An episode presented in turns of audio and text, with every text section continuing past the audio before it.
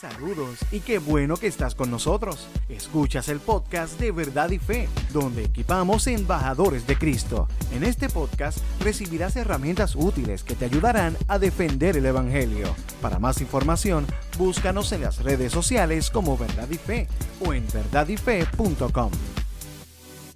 Saludos y bienvenidos a este nuevo episodio de Verdad y Fe. Yo soy Rick Lipset y la pregunta eh, que queremos discutir en el día de hoy es si recibir a Cristo es en sí una obra para nuestra salvación.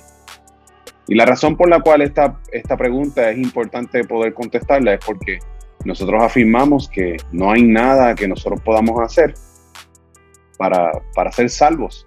No hay ninguna obra que nosotros podamos hacer para ganarnos, entrar en una relación con Dios. Eh, eso está fuera de nuestra capacidad. Eh, porque nosotros somos de los que eh, afirmamos que el ser humano está en un estado de total depravación, o sea que el pecado ha tocado todas las áreas de nuestra vida y por lo tanto, como estamos muertos en pecados, como dice la escritura, no hay nada que podamos hacer para, para ser salvos.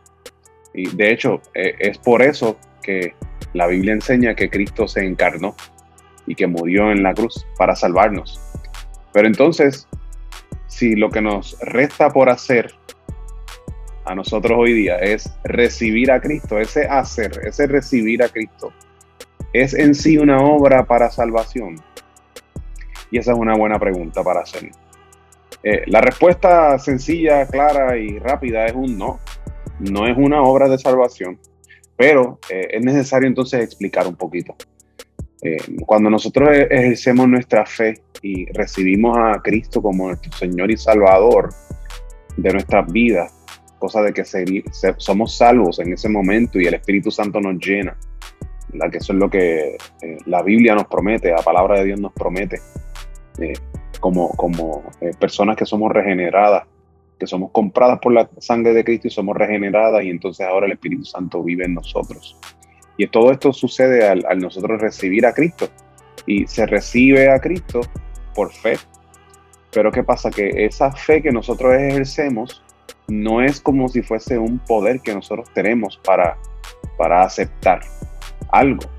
Eh, la fe en términos bíblicos, ¿verdad? Porque en el mundo, fuera de, la, de lo que sería el cristianismo, eh, tener fe es pues creer algo. Y muchas veces es creer algo a pesar de que no tiene evidencias de ello, pero eso no es la fe bíblica.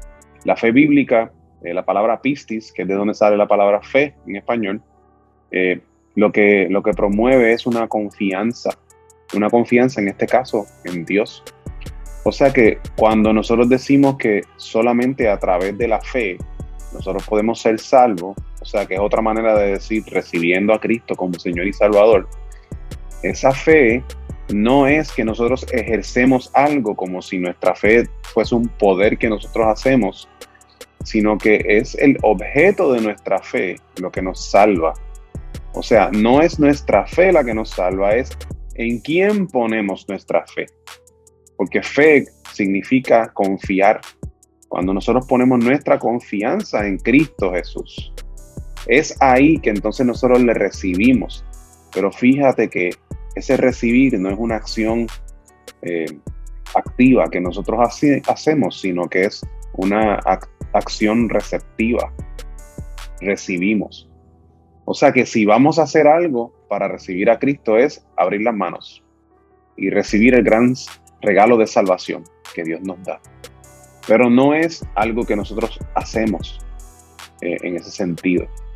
Eh, más aún, la Biblia misma dice que la fe viene por el oír y el oír la palabra de Dios.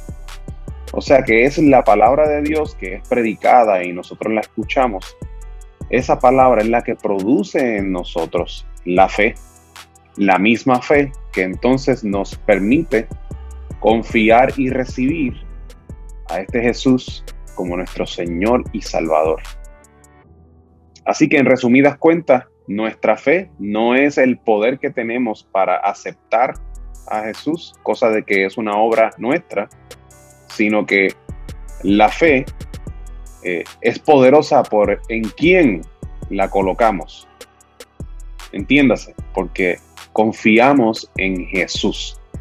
El objeto de nuestra fe es quien nos salva, no nuestra fe en sí. En quien confiamos es quien nos salva, no nuestra acción de confiar y de recibir. Espero que este episodio haya sido de gran bendición. Mi nombre es Rick Lipset.